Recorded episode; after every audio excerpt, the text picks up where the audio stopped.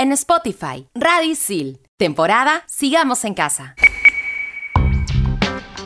¿Qué onda gente? Le damos play a Expansión Geek temporada Sigamos en Casa por Radio Isil. Les saluda Jonavez y en este episodio comenzaremos hablándote de Days Gone. Hola, hola, soy Sam, más conocida como Sammy la Tortuga y en este programa hablaremos de las mejores películas, videojuegos y libros de zombies. ¿Qué tal gente? Aquí Felipe el C reportándose y esperando que estén bien porque hoy hablaremos de un nuevo smartphone que sacó mi marca favorita. Me refiero al Xiaomi Mi 11 Lite. Manda partida. Level 1. Hadouken! Monster kill! Level 2. Oculus repaired. Fatality. Level 3. His name is John C. Level 4. This is Sparta! Level 5. Dracaris. Game over. Radio Isil presenta Expansión Geek.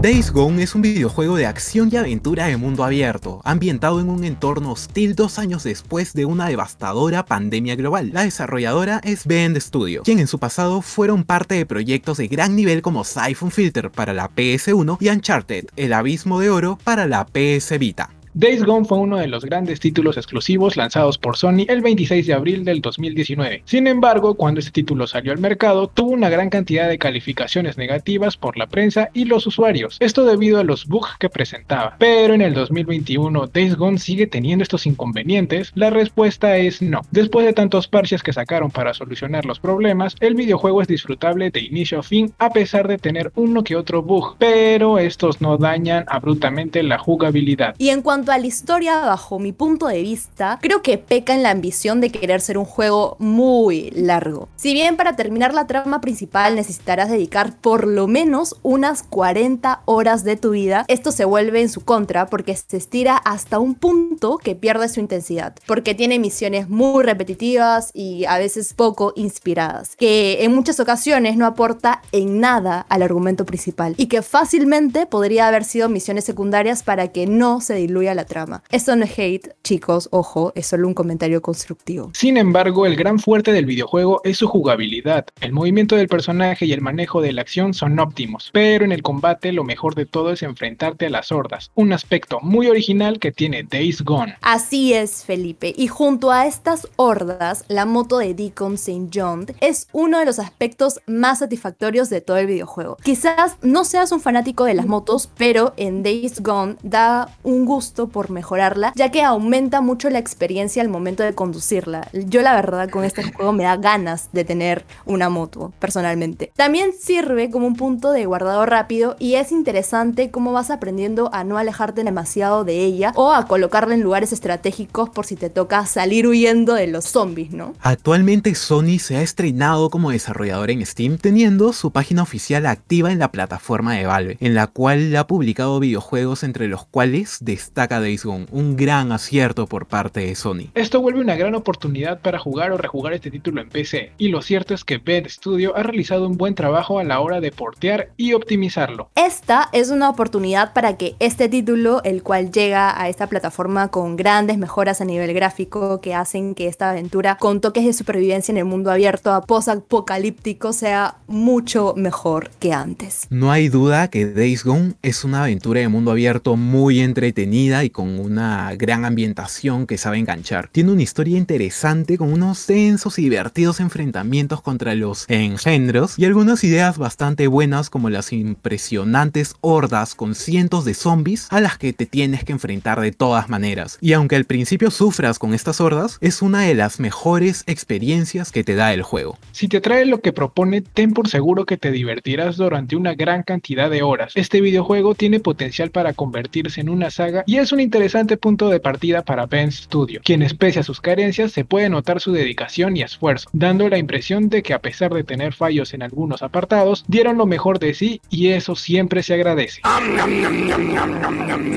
Expansión Geek. Y como recomendación geek del programa, yo quiero darte un hack para principiantes, porque las primeras habilidades que te recomiendo usar sabiamente son tus armas cuerpo a cuerpo y activar la opción reparación en el campo para poder reconstruir tu arma rápidamente con objetos que hay alrededor, que por lo general son chatar. Yo creo que la mejor arma al inicio es una hacha fabricada con un bate o tabla y por otro lado deberás activar el tiro enfocado para tener más precisión al disparar o ralentizar el tiempo, ¿no? Y obviamente poder atacar a los zombies y a las hordas que te van a atacar por todas partes si es que obviamente usas una arma que, que tenga sonido bastante fuerte. O sea, ese es como un debate porque hay gente que le gusta y hay gente que no, pero yo te recomiendo que desbloquees lo más pronto posible las reparaciones en el campo y el tiro enfocado. Así que anote sus tips para que cuando quieras jugarlo o si es que eres principiante en este juego, lo puedas tomar en cuenta. Yo voy a dar un tip personal, por experiencia propia, puedo decir que lo mejor que puedes hacer al comenzar el juego es lootear, de cajón. Así vas a poder avanzar mejor e ir subiendo la experiencia de tus habilidades. Esto termina siendo necesario sí o sí, al igual que mejorar la moto e invertir en mejores armas. Créeme, lo vas a terminar necesitando. Es un mapa grande y muy traicionero. Y mi recomendación es no enfrentarse a las primeras hordas sin antes tener un plan y haber analizado el terreno, porque en dichos lugares puedes encontrar cosas que te pueden beneficiar o perjudicar. O sea, una cosa es estar contra uno o dos infectados y otra completamente diferente es enfrentarte a 500, pues. Y bien, mi gente, con estas recomendaciones zombie buenardas que les hemos dado, nos tomamos una pausa y volvemos en el siguiente bloque aquí en Expansión Geek, temporada Sigamos en Casa por Radio Isil. Datos súper útiles para estudiantes. Estación Isil, obviamente, por Radio Isil. Estrenamos los jueves. Estos son los archivos G1223. 545. La raíz del fenómeno de los zombies se remonta hasta el Haití de la colonia, donde la tradición del vudú tenía un amplio despliegue entre la peonada esclava y fue a finales del siglo XVIII que en una violenta rebelión de los esclavos, el sacerdote vudú Dati Bogman ofreció una ceremonia. Bajo su guía, la rebelión asaltó el poder, masacró a los blancos y destruyó las haciendas que eran símbolo de la opresión. Y existen numerosos relatos de la época que documentan la presencia de jóvenes sacrificados y luego resucitados mediante pócimas de magia negra para ser puestos a trabajar en los campos sin ofrecer la más mínima resistencia.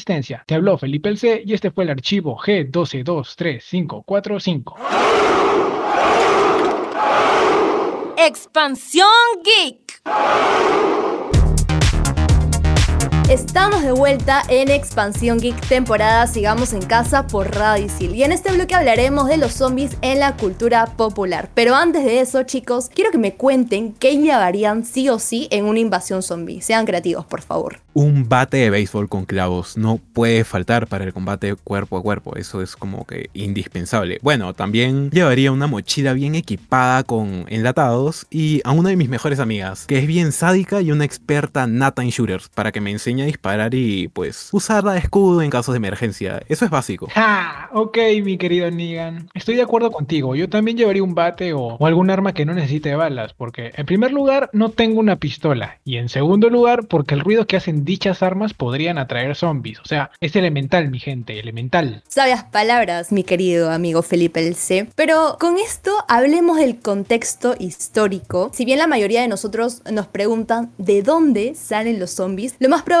es que hablemos de la película La Noche de los Muertos Vivientes. Pero lo que muchos no saben es que esta fue una adaptación de un libro sobre vampiros. Y no tiene nada que ver el uno con la otra, porque zombies y vampiros obviamente no tienen nada que ver. Aunque salen en varias películas, lo sé. Quizá también pensemos en White Zombie, que es una película de 1932, pero el origen de los zombies en verdad se remonta a Haití, al vudú y a los esclavos negros en Angola, el Congo y esos sitios. O sea, yo la verdad no sabía esto, pero es un tema súper interesante porque todos creen que los zombies salen de, la ficción, del mundo que no existe, pero nada que ver con eso. Y no solo es súper interesante, es súper extenso también. En la lengua africana hay múltiples vocablos de donde podría nacer la palabra zombie. En congolés, angolés o incluso en la lengua yoruba, todas tienen en común su utilización para un espíritu maligno, un demonio que habita los cuerpos de los humanos o también para los cuerpos despojados de sus almas.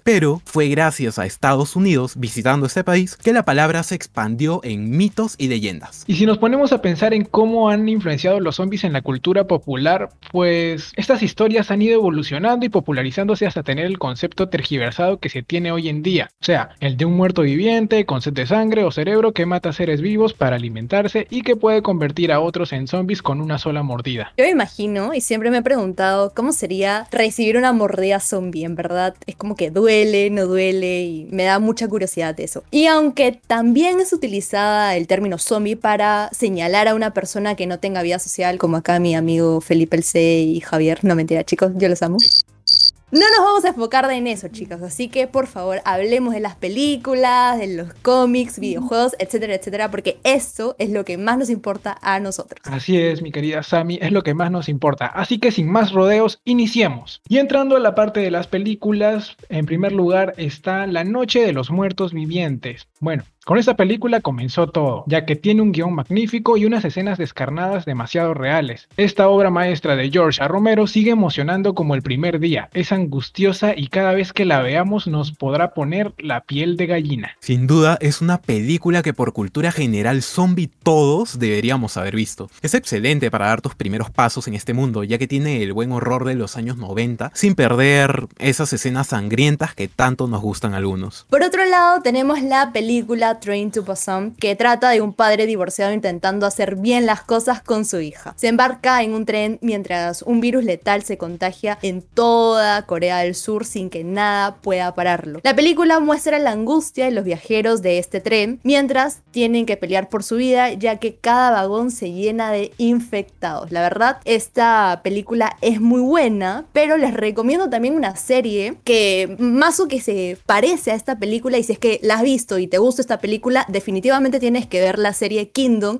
que obviamente la puedes encontrar en Netflix. Por otro lado, ya regresando con la película, yo creo que es una película que rompe con esos estereotipos de que las películas de zombies las encuentras en Estados Unidos o en Hollywood o en esos lugares americanos, porque no, o sea, con esa película demuestra exactamente que los zombies también pueden estar en, en Asia, o sea, en China, Japón, Corea, en los lugares de- del Oriente, entonces es súper chévere cómo es que rompen ese estereotipo porque, señores y señoras, no siempre lo bueno está en Hollywood. Yo recuerdo que esta película me la recomendó una amiga, pero no la quise ver porque creí que era una de esas películas extrañas que suelen hacer en Asia. O sea, hay bastantes películas de terror súper raras y bueno, las pueden encontrar en YouTube. Pero un día decidí darle una oportunidad y la verdad es que me llegó al cocoró. O sea, al corazón pues, gente. Yo recién la vi el año pasado porque pensaba lo mismo que tú, Felipe, pero la historia es buenaza y me gusta cómo van hilando todo hasta, bueno, hasta el final, ¿no? El, todo- toda la aventura que, que tiene este padre. Sin duda es una película brutal. Otra película que tenemos es Rec. Y bien, es la típica historia de un grupo de personas que tratan de sobrevivir, pero esta vez de infectados. Digamos que es una combinación de religión y zombies presentados en un formato diferente. Yo, Rec, la vi de pequeña y debo confesar que me asusté. Es que la vi cuando tenía creo que 6 años, o sea, no, no podía con tanto terror y tantos zombies, tanta sangre, etc. Pero siento que de todas las películas, de todas las secuelas que sacaron, para mí la mejor siempre va a ser la primera. Es como que de esas películas que sale una secuela de 8 entregas, pero la mejor siempre va a ser la primera. No sé qué opinen ustedes. Yo sé que la mayoría puede decir que cada entrega es peor que la anterior, pero la verdad es que a mí me encanta, es una de mis franquicias favoritas. Y en realidad cuando yo era pequeño pues no me gustaba ver películas de zombies porque mi viejo me traumaba, la verdad, con, con estas películas, pero esta en especial fue la que cambió todo. Me hace sentir más cercano a todo el contexto en el que se encuentran. La cámara en mano sin duda le da ese toque que le faltaba a las películas de muertos vivientes y creo que eso es lo que ha hecho que Rec sobreviva tanto. Estoy de acuerdo contigo, Javi. De hecho, para mí, en mi humilde opinión, el formato de grabación que es cámara en mano y en primera persona hace que cada uno de nosotros nos apeguemos más a las historias que nos presentan. También tenemos a Zombieland. En un mundo plagado de zombies, Columbus es un joven que vive aterrorizado, pero precisamente el miedo y la cobardía le habían permitido sobrevivir. Un día conoce a Tallahassee, un cazazombies cuyo único deseo en la vida es lograr comer el último Twinkie de la Tierra. Cuando ambos conocen a Wichita y a Little Rock, que también sobreviven al caos como pueden, tendrán que elegir entre confiar en ellos o sucumbir ante los zombies. Para mí es la película que combina perfectamente el gore zombie con la comedia. Además, para mí toda película en la que aparece Jesse Eisenberg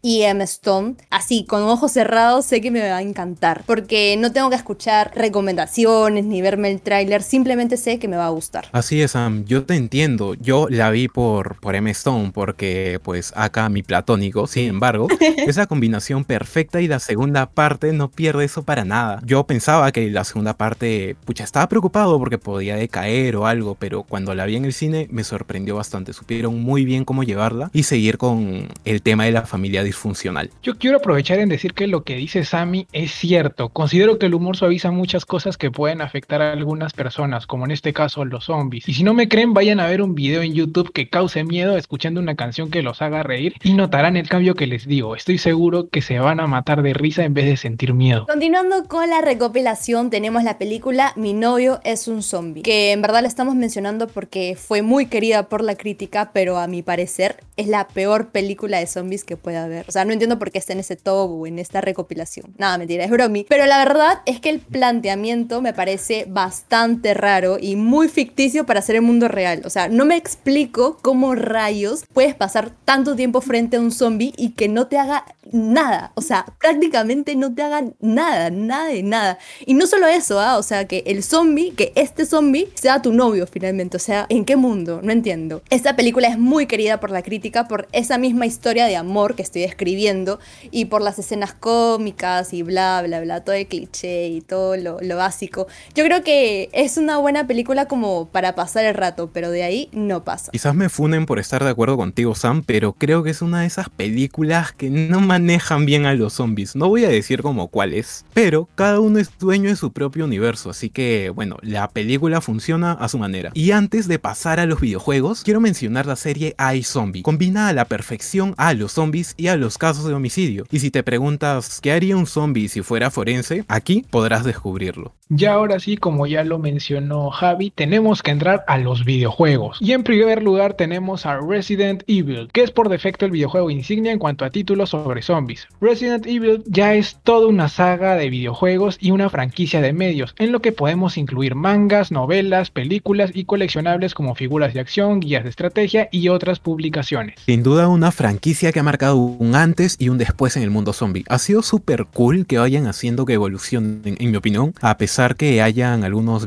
Boss que no me convencen, han ido mejorando con cada entrega. Te da una perspectiva más sanguinaria de los zombies. Yo necesito jugar este juego. Por eso hablemos de un juego que he disfrutado al máximo. Y me refiero a Call of Duty Black Ops Zombie. Para mí este juego es increíble y me gusta también por los mapas que tiene. Por ejemplo, mis favoritos son Kino Totem, Five, que no sé qué es lo que más me asusta, si son los zombies o el científico que te sale en una ronda. No lo sé, la verdad. Por otro lado, en Black Ops 2 tenemos Knockdown, que es uno de mis mapas favoritos, y Mob of the Dead, porque le dan ese giro a la historia de los personajes y tiene una jugabilidad bastante sencilla, que es lo que yo finalmente busco también en un videojuego, ¿no? Y también está como el bonus track para mí, mi mención honorífica, que es Town, que no es un mapa como tal, pero creo que el hecho de que tengas un tren y varias secciones, para mí es súper experimental y le da como la cereza del pastel a, a Call of Duty. Bueno, ahora ya que mencionamos bastantes videojuegos, porque en el bloque 1 inclusive lo hicimos, hablemos de libros, donde también tenemos a Cell, que es una novela de horror apocalíptica publicado por el autor americano Stephen King en enero de 2006. La trama se refiere a un artista de Nueva Inglaterra que lucha por reunirse con su hijo después de que una misteriosa señal de teléfono celular convierte a los seres humanos en zombies. Debo declarar que Stephen King es mi escritor favorito de todos los tiempos. Al año mínimo me leo dos de sus libros y aunque aún no he leído Cell, me parece súper interesante su propuesta y el giro que le da a, bueno, a ser un zombie. Me parece volado el doble contexto que le da la historia para hacer una clara crítica social, en especial en un tiempo muy anticipado. Por ese entonces, recién comenzaba a tomar forma la moda de los celulares y la tecnología, y él ya sabía que eso era algo que podía esclavizarnos y tenernos como zombies todo el día, súper volado.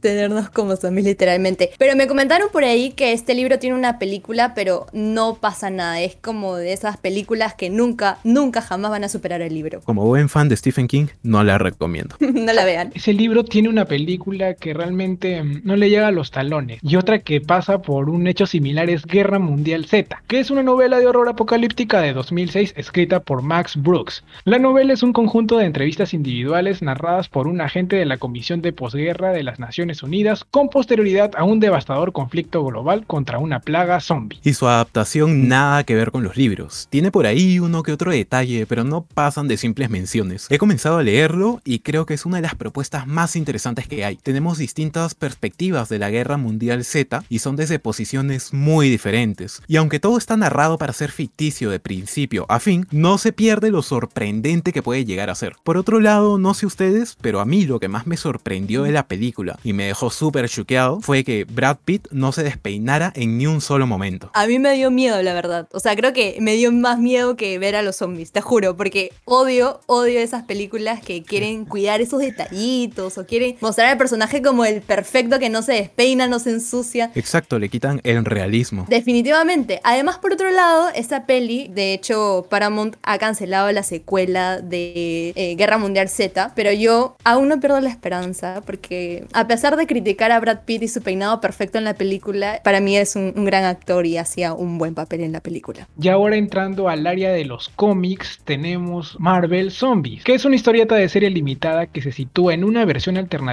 del universo Marvel, donde casi todos los superhéroes y supervillanos se han convertido en zombies, o en el alimento de estos. La serie fue publicada por Marvel Comics en el 2005 y está escrita por Robert Kirkman, que si les suena familiar, pues es el creador de The Walking Dead. Ya van encontrando la relación Marvel Zombies, The Walking Dead, ajá. Y está ilustrada por Sim Phillips con portadas de Arthur Swider. Y gente, se viene Marvel Zombies en What If. No se lo pueden perder. Y ahora que tenemos más que claro que los zombies no solo son una figura de terror, sino también son utilizados para hacer críticas a las distintas realidades sociales que lamentablemente hay hoy en día. Y para cerrar este bloque nos vamos por nuestro manual de supervivencia para preparar nuestros suministros. Ya regresamos aquí en Expansión Geek, temporada Sigamos en Casa por Radio Isil. Mientras tanto, en Silicon Valley...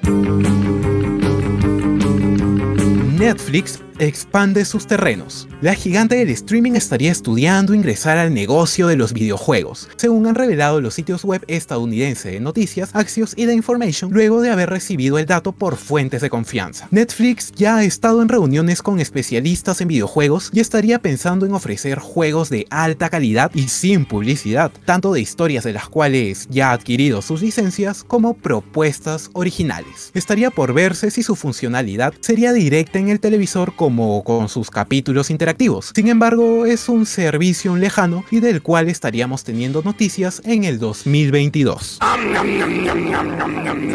Expansión Geek. Ya estamos de regreso en este último bloque y como les dije al principio del programa, ahora toca hablar de un fonito que se las trae y que les aseguro hará que estén como zombies enganchados a la tecnología. Sammy, por favor, dinos qué trae este nuevo teléfono. Pues te cuento que este celular se trata de una versión comprimida del Xiaomi Mi 11 con ese mismo toque pero más ligero, más liso y con un acabado mate que no deja que se ensucie. Viendo el apartado de la pantalla, pues siendo un gama media estándar, el Xiaomi Mi 11 Lite 5G integra una pantalla AMOLED de 6,55 pulgadas con resolución Full HD. Tiene una pantalla que cumple con las expectativas, con una protección Gorilla Glass 6 que cubre los daños de caídas y arañazos cotidianos. Es un celular con una buena definición, con un buen brillo y buen contraste, todo muy considerable, competente para cualquier uso. Sin duda, un celular muy competitivo. Y en cuanto al procesador, el Xiaomi Mi 11 Lite 5G cuenta con un procesador Qualcomm Snapdragon TM780G 5G Mobile Platform, el cual nos dará potencia, velocidad y fiabilidad con su proceso de fabricación de 5 nanómetros y tecnología Liquid Cool, lo cual nos asegura poder tener un buen funcionamiento pese a largas horas de uso. Hablando del software, trae la última versión del MIUI 12 que funciona sobre el Android 11, logrando optimizarlo un poco más y haciéndola más estable. Viendo lo que es el sonido, el El doble altavoz logra que siendo un modelo de gama media tenga un sonido muy bueno. Hablando en general, el rango dinámico es aceptable y de volumen va muy bien, llegando hasta los 111 decibelios, siendo más que suficiente, menos de la mitad del volumen, para ambientar una estancia. Y lo que más resalta es que cuenta con cámara triple en la parte posterior, siendo la principal de 64 megapíxeles con un sensor de 1 con 1.97. A ella se le suma una ultra gran angular de 8 megapíxeles y una cámara telemacro de 5 megapíxeles. En cuanto a video, puede que tenga algunos puntos en contra con tomas muy poco estables que incluso llega a cambiar el balance de blancos. Y la nitidez es algo mayor, en 4K sobre todo de noche. Con esa gran cámara que tienes, obviamente vas a necesitar un buen espacio de almacenamiento. Por eso el nuevo Xiaomi Mi 11 Lite 5G cuenta con 8 GB de RAM y 128 GB de almacenamiento, demostrando ser útil para cualquier tarea, ya sea multimedia, juego, navegación, sin calentarse más de lo normal. Así que si te gusta grabar videos o jugar en tu móvil, creo que este celular es recomendadísimo para ti. Expansión Geek. Y para la recomendación del programa les traemos la nueva película de Zack Snyder, Army of the Dead. Cuéntanos Javier, ¿de qué va esta pela? Voy a ponerlos en contexto porque ya lo vi, pero sin spoilers. Un terrible accidente ocasiona que estalle una epidemia zombie en la ciudad de Las Vegas, lo que genera una avalancha de sucesos que termina con la evacuación completa de los sobrevivientes de la ciudad, la cual es amurallada y convertida en una zona de exclusión. Meses después, un grupo de mercenarios son contratados por un magnate de los casinos para efectuar el mayor robo del siglo en la bóveda de su propio negocio, con el detalle de que solo tienen 48 horas para salir de la zona antes de que sea borrada del mapa por un misil nuclear, todo contrarreloj. Ahora, ¿por qué verla? Bueno, es la segunda película de zombies del director Zack Snyder, con una divertida mezcla de géneros que da un nuevo enfoque a las películas de zombies, introduciendo una jerarquía de poderes dentro de las hordas de muertos. Esta película es también la segunda que se estrena este año tras el Justice League Snyder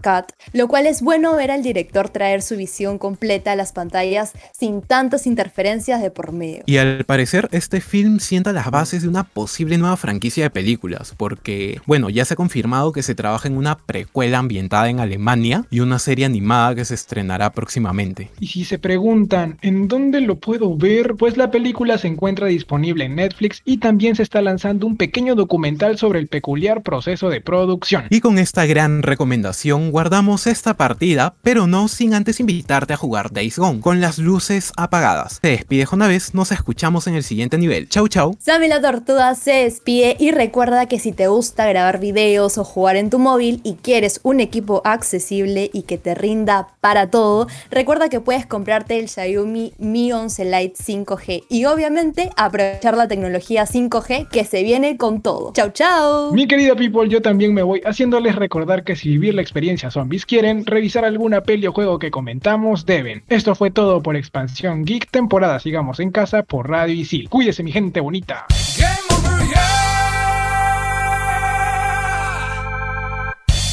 Tenemos más programas para ti. Sigue escuchando Radio Isil, temporada Sigamos en Casa.